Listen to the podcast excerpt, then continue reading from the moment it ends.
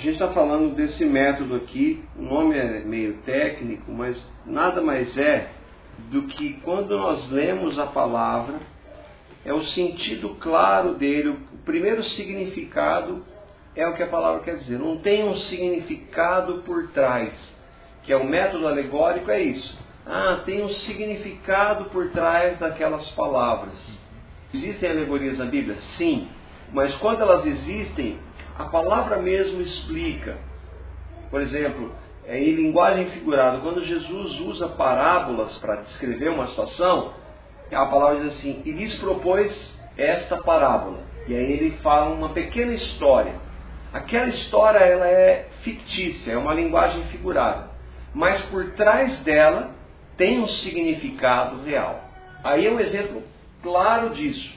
Agora, outros relatos, e a maioria dos relatos, como é que a gente deve ler esses relatos? Através de uma leitura literal, eu vejo uma cadeira, por exemplo. É uma descrição literal de que há uma cadeira ali, eu estou vendo. É literal. Eu vejo uma cadeira, significa alguma coisa. Não, é literal aquilo. E aí entra o que? Gramatical, o que, que é? Esse gramatical é o significado do texto. E histórico é você considerar como ele foi escrito, em que circunstância ele foi é, escrito dentro do contexto. E a gente continua aqui então desse método. Esse parágrafo aqui vai explicar bem isso. Um dos princípios básicos dessa interpretação, ou desse tipo de interpretação, assim se define. Interprete as palavras dos profetas ou dos apóstolos que escreveram ou dos evangelistas no seu sentido comum, literal e histórico. Não tenta achar alguma coisa por trás. É claro aquele texto lá, não precisa querer, porque a palavra de Deus, puxa, será que tem um significado por trás? É muito perigoso isso, porque quando a gente vai para essa linha, quem passa a ser o intérprete é a pessoa que vai explicar. Então você sai da referência que é a palavra e vai para aquela pessoa. E aí você perdeu a referencial. É uma coisa básica. Né? Como, você, como a gente lê qualquer texto, a gente deve ler a palavra. Mais à frente nós vamos falar um pouco sobre essa questão da revelação do Espírito para crer e da compreensão. Nós falamos isso última semana, deu até uma discussão legal, mas vamos falar um pouquinho mais detalhado disso daí. Uma coisa é a revelação para crer, a outra é a compreensão do que você está lendo. A não ser que o contexto ou a maneira como se cumpriram indiquem claramente que tem sentido simbólico. A não ser que o próprio texto mostre que aquilo ali é uma linguagem simbólica. O cumprimento delas pode ser por etapas e cada cumprimento sendo uma garantia daquilo que há de seguir. Aqui no sentido de profecia, agora que eu estou lembrando, a gente falou sobre isso, até citei um exemplo de profecias podem ter duplo é, cumprimento. Ela pode acontecer duas vezes. E a questão do profeta Daniel, ela, uma das profecias que Daniel faz, elas acontecem duas vezes. Aí esse autor, que é o Norman Geiser, fala assim: a Bíblia deve ser interpretada pelas mesmas regras aplicadas a outros livros, e que os princípios de interpretação são tão naturais e universais ao homem quanto a própria linguagem. Os princípios gerais de interpretação não são aprendidos, inventados ou descobertos pelas pessoas. São parte e parcela da natureza do homem como ser feito à imagem de Deus, dotado da dádiva da comunicação e do discurso. O homem já começou a pôr em prática os princípios da hermenêutica. A hermenêutica é o princípio de interpretação. Está claro isso não? Está tá confuso? Acho que está. Eu entendi muito como assim, pelas mesmas regras aplicadas a outros livros. É. Qual os outros livros? Qualquer. Qualquer livro que você lê. Uhum. Como é que você lê uma coisa e entende? Você lê uma notícia do jornal. A notícia está lá, o que está escrito você está lendo, você está entendendo. Você está o quê? Automaticamente você está interpretando. A interpretação nada mais é do que você lê e entender. Se você lê uma coisa e não entendeu o que aquilo quer dizer, é que você não interpretou.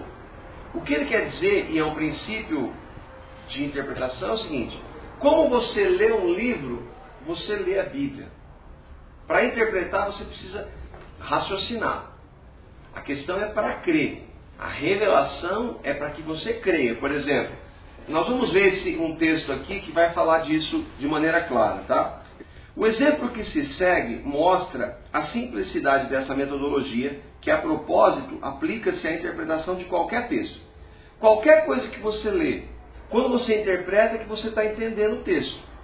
E aí, ó, diz lá. Vamos admitir que a gente pega um jornal e diz assim: a educação é o caminho que o Brasil deve trilhar. A educação é um caminho que nem uma estrada, uma rua? Não, não é isso. Você já está entendendo que essa palavra caminho aí é o meio. É o meio, exatamente. Então você está interpretando o texto. A gente viu que é figurado aqui. Isso é linguagem figurada e todos de modo simples e imediato e honrando o literalismo racional entenderão que o caminho no texto não é uma rodovia e que trilhar não ocorrerá com pés físicos literais. A educação é o caminho que o Brasil deve trilhar. A educação é o caminho, é o meio que o Brasil deve usar para crescer. É uma interpretação do texto. Quando Jesus diz assim, eu sou o caminho, a verdade e a vida, ele não está dizendo que ele é um caminho. Aí é linguagem figurada. Está claro que ele é uma pessoa, Deus homem. Mas ele é o meio pelo qual a gente chega a Deus. A questão é assim: existem aqueles que dizem que tudo da Bíblia é linguagem figurada. E não é. Há passagens que são figuradas, mas a maioria é literal. Todos compreenderão que o caminho, nessa expressão, a educação é o caminho que o Brasil deve trilhar, na sentença, significa uma ação a ser tomada para o benefício de nosso país.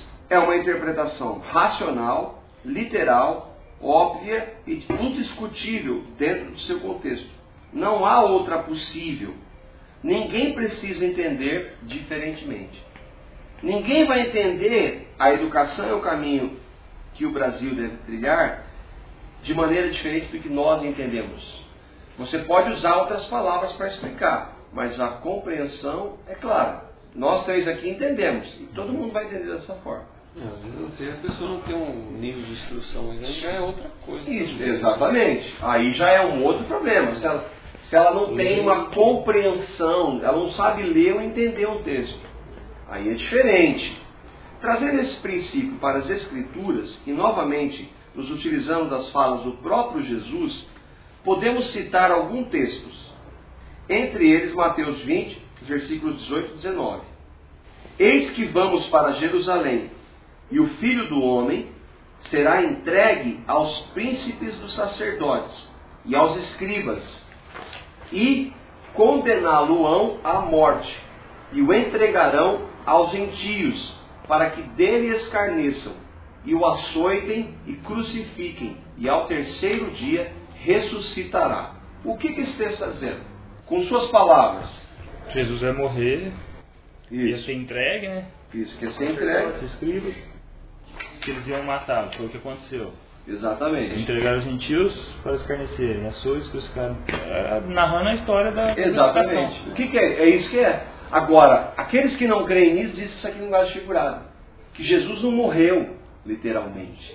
Isso é uma quer passar uma mensagem. Você está entendendo? O ponto é esse, o problema é esse. Não, é o relato de um fato histórico. Jesus morreu na cruz e no terceiro dia ressuscitou. Eu li, é isso que Deus diz? É, é verdade, porque é a palavra de Deus. Agora, para eu crer que Jesus foi morto e açoitado, crucificado, até nesse ponto, se eu tiver, pode até chegar uma comprovação histórica. Eu posso ter um relato histórico lá e que vá confirmar. Um dia teve um homem, Jesus, que morreu. Agora, ele ressuscitou o terceiro dia. Para eu crer nisso, precisa da revelação. E aí que entra a revelação do Espírito Santo.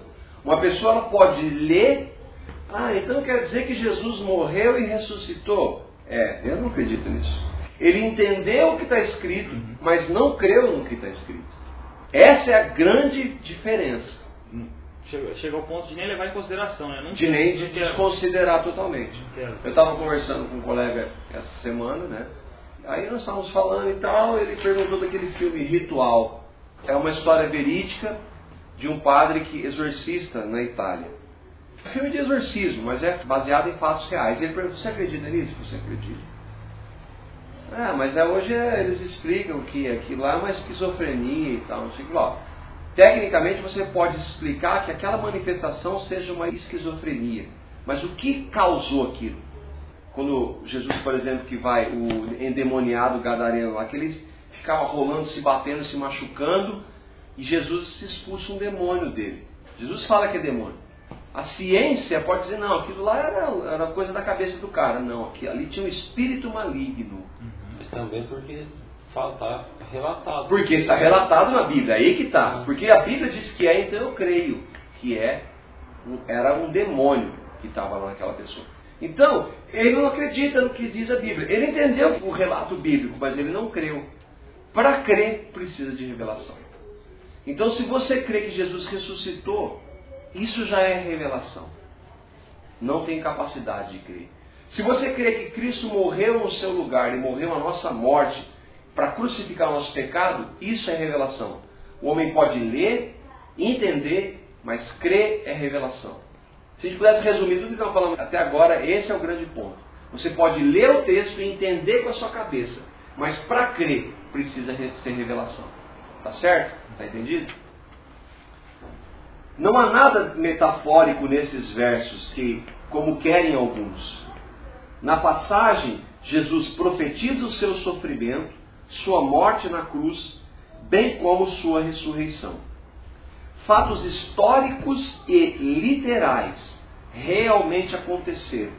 Jesus, um homem que viveu há quase dois milênios, com aproximadamente 33 anos de idade, é açoitado como era costume da época. Esses 33 gente, é uma conclusão que a gente tira a partir do relato bíblico, inclusive. Não fala que ele tinha tantos anos, mas a gente tira essa conclusão a partir do, do relato bíblico. Foi crucificado pelos romanos, porque a Bíblia diz, tendo suas pés e mãos perfurados por pregos, para seis horas mais tarde morrer. Relato bíblico. Três dias depois, pelo poder sobrenatural de Deus, Jesus reviveu. Ressurreição é o que? Aquele homem estava morto. Já há três dias. Ressuscitou dos mortos, literalmente. Todos os fatos sobrenaturais relatados na palavra de Deus a respeito de Jesus ocorrem literalmente. Na Bíblia, o que é literal é literal, o que é metáfora é metáfora. Ponto final. Isso é um, uma regra para a gente interpretar. Acabou essa questão. A gente não fala mais isso. Vamos entrar agora nesse ponto 5, então. Há verdades específicas para situações e indivíduos específicos. Outro erro bastante comum nas pregações de nosso tempo são textos bíblicos sendo retirados de seus contextos específicos. A palavra de Deus contém inúmeras promessas e profecias, tanto no Velho quanto no Novo, Novo Testamento. Os públicos que elas atingem, entretanto, não são sempre os mesmos. Há, por exemplo, profecias que se aplicam literalmente a toda a humanidade em todas as épocas. Em Apocalipse 1, versos 7 e 9, encontramos uma delas. Nós estamos partindo para um outro princípio agora. Há verdades específicas para situações e indivíduos específicos. Há coisas que são prometidas na Bíblia que não é para todo mundo. Uhum. E coisas que são prometidas para toda a humanidade. Há relatos que aconteceram e que são previstos para acontecer com determinadas pessoas, ou com uma pessoa apenas, ou por uma multidão de pessoas, por um povo, por um país. Isso é importante, porque a gente vai ver que muitas distorções que existem hoje, elas são porque elas tiram esse texto e querem uma promessa ou uma profecia específica para uma pessoa, ou para um grupo de pessoas, ou para um povo, ou para um país, e generaliza, fala que é para todo mundo. A gente vai ver isso de maneira, maneira clara. E isso está acontecendo muito hoje. Nós vamos ver isso lá. Aí é o texto de Apocalipse, desculpa. É só para a gente ver. Essa é uma profecia que vai atingir toda a humanidade. Eis que vem com as nuvens, e todo olho verá, até os mesmos que o tra traspassaram e todas as tribos da terra se lamentarão sobre ele. Sim. Amém. Eu sou o Alfa, o Ômega, o princípio e o fim, diz o Senhor, que é, que era e que há de vir, o Todo-Poderoso. Sobre a expressão todo olho verá, Champlin escreve: Essas palavras devem ser entendidas literalmente. O mundo inteiro verá o sinal de Cristo, que provavelmente será uma imensa e brilhante luz no firmamento. E então, cada homem reconhecerá que houve uma intervenção divina na história da humanidade. O que está dizendo o texto? Todo olho verá, até mesmo os que o traspassaram. E isso, todas... é, é, isso aí, esse, os que traspassaram, traspassaram, é aquele que furou ele então, ou é a humanidade? Quem? Então, quem olha só, o que, que é traspassar? Traspassar é varar ou furar de lado a lado, passar através de, atravessar. O que acontece quando Jesus está crucificado? Ele é pregado uhum. e aí os soldados mandam quebrar as pernas daqueles bandidos lá, dos ladrões, para que eles morram mais rápido. E aí eles vão quebrar a perna de Jesus e ele fala, ele já morreu. Porque, primeira coisa, a profecia dizia que os ossos deles, nenhum deles ia ser quebrado. Então ele já estava morto. Para conferir, ele fere uma lança e aí fura, traspassa. Isso é uma interpretação. O texto aqui não está dizendo isso especificamente, mas a gente pode interpretar isso, tá? Mas olha só, olha como é importante. Você pode até entender. Agora o texto está falando que esse traspassar é especificamente aquela lança? Não. Eu creio que sim. Eu creio que é uma interpretação eu creio que aquele que furar, e aquele especificamente, vai ver. Isso significa o quê? Que todo. O que a gente pode fazer? Se aquela pessoa está falando especificamente daquilo, não é o, que, o propósito do texto. O propósito é que aquelas pessoas há dois mil anos verão Jesus. Hoje, pessoas que estão vivas se Jesus, e morrerem, daqui a 100 anos Jesus voltar, vão ver. Há 5 mil anos vão ver.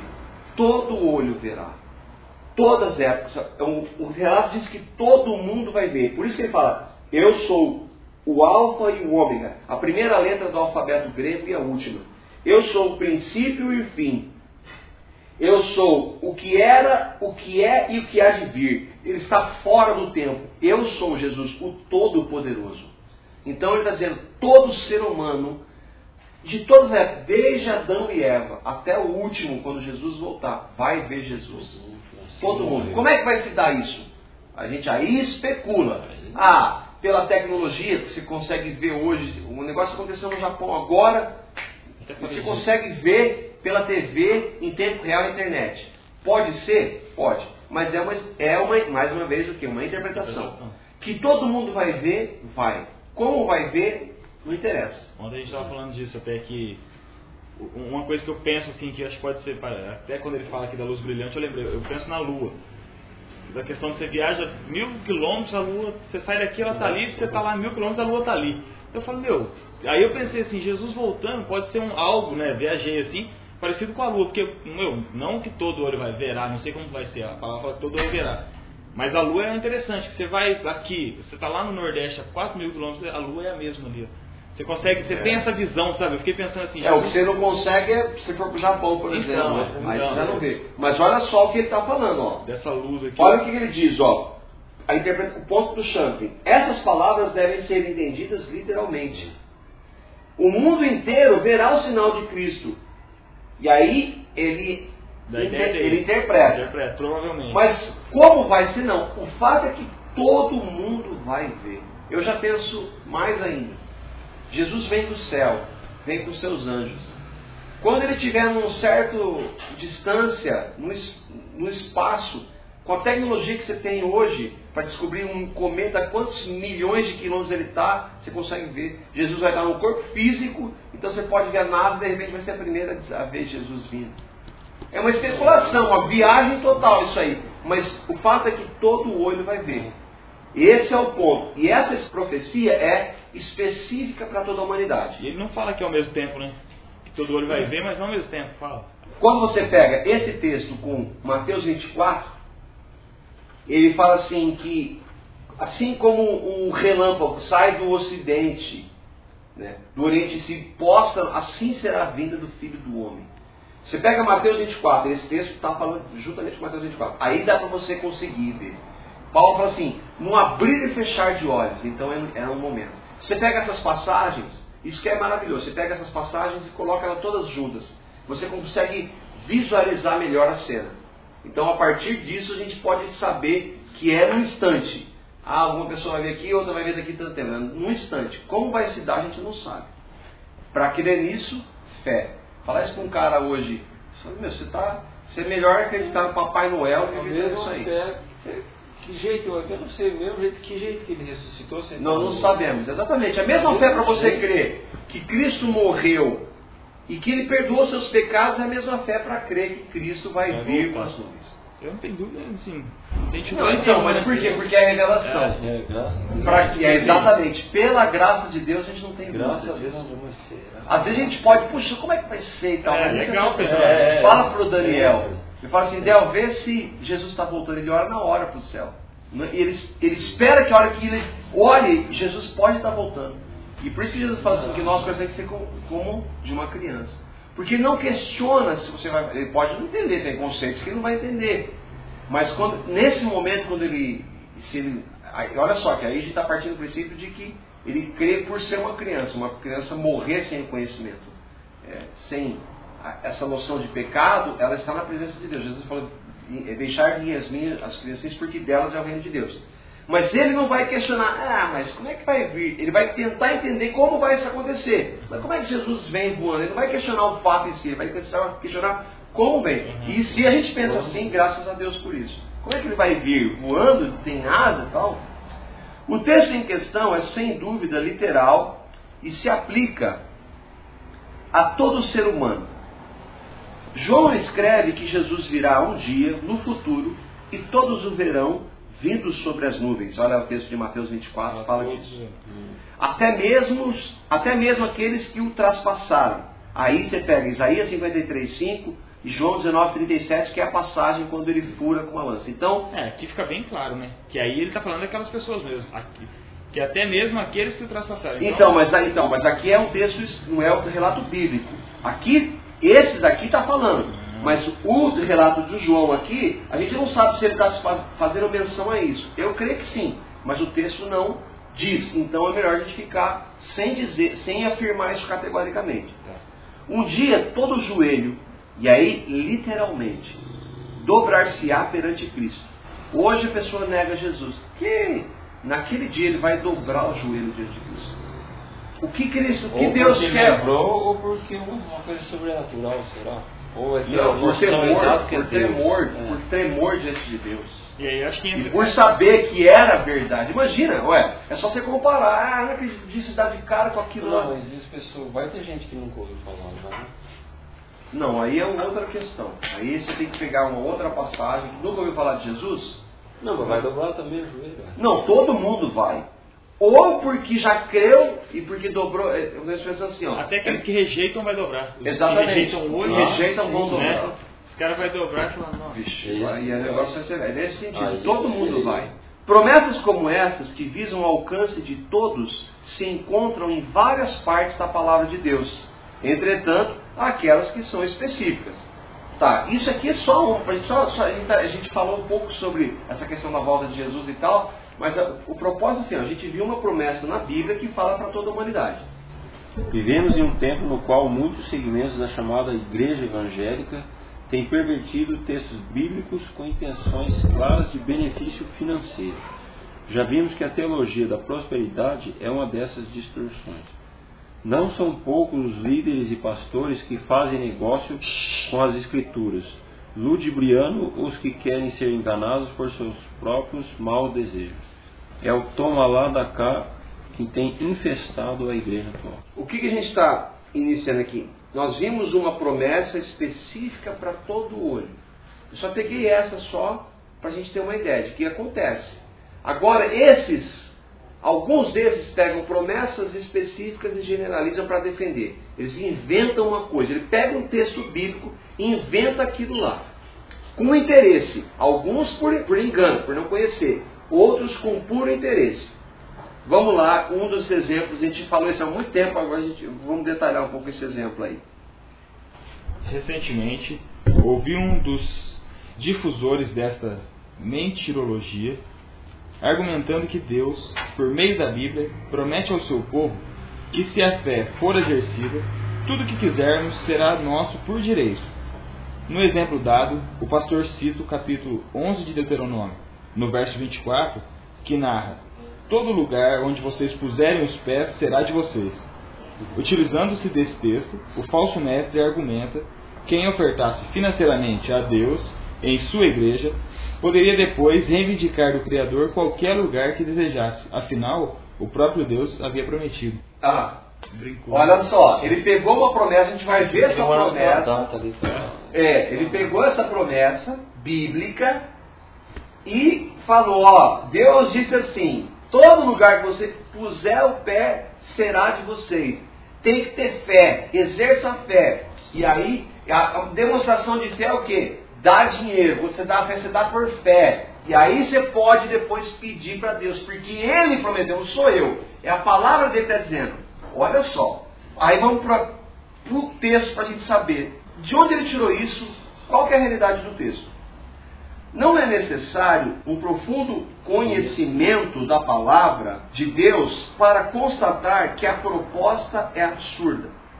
Você não precisa conhecer o texto para saber que isso é mentira. Uhum. Primeiro, por, por, conhecer a palavra de Deus, por ser um cristão, você já sabe, peraí, isso não tem base. Mesmo que eu não saiba onde está a passagem. Você parar e pensar que Deus não, não é que Deus prometeu dar terra para todo mundo. Contudo, nada melhor do que verificarmos na íntegra o que diz a passagem. Aí vamos para o texto de Deuteronômio, completo, dentro daquele contexto. Essa passagem é Deuteronômio 11, 10 e 11 e 22 e 24. Diz lá: a terra da qual vocês vão tomar posse não é como a terra do Egito. Isso é Deus falando. De onde vocês vieram e onde, onde plantavam as sementes e tinham que fazer irrigação a pé, como numa horta. Mas a terra em que vocês, atravessando o Jordão, vão entrar para dela tomar posse é a terra de montes e vales, que bebe chuva do céu.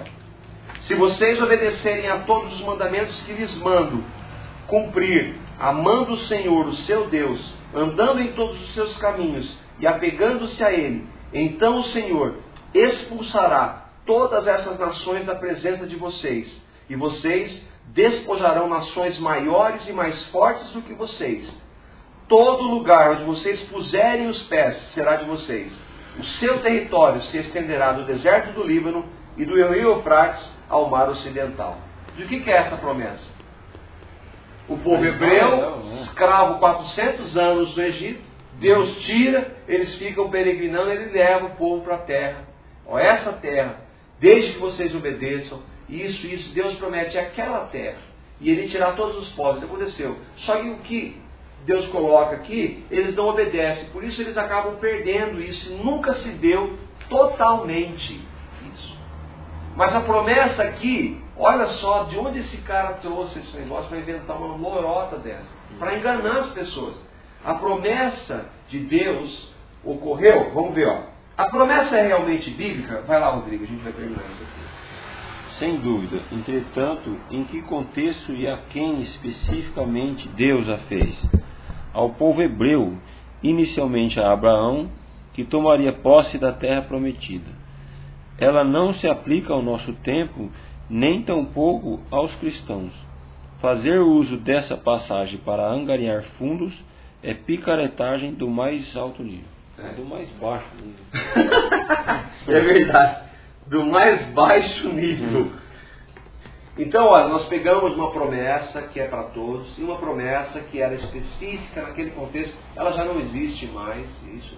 Ainda que ela é para o povo judeu, tem, uma, tem um cumprimento histórico, mas não é para Não quer dizer que você pode ir lá, que é uma, uma data lá, você põe o pé lá. Vamos ser sinceros, né? Acredita nisso aqui também quem quer. É, pois é. Vamos, vamos falar a verdade. No fundo tem um. Ah, o cara não tem com né? o cara não vem falar que tá com fé em É. Deus que ele não tá, não. Não. É, ó, você tá falando de uma coisa. Tá cobrando de Deus. É, eu vou pôr o pé num lugar que eu sei que não é meu, que é de alguém por direito, que é de alguém que pagou por aquilo por direito e falar assim, não, agora é meu porque então Deus se tornou ladrão, assim. É, Eu- você tá falando de uma coisa que eu escrevi aqui na Certo. frente. É, é verdade mesmo. É, Sempre a pessoa. Nós vamos Ninguém terminar é tão inocente assim, não, né? Não, não é. Nós vamos ver sobre isso é, na semana que vem, se Deus quiser. Nós paramos aqui então outro texto que também é muito mal interpretado. A gente vai continuar aqui. Amém, então, né? Vamos parar aqui. É.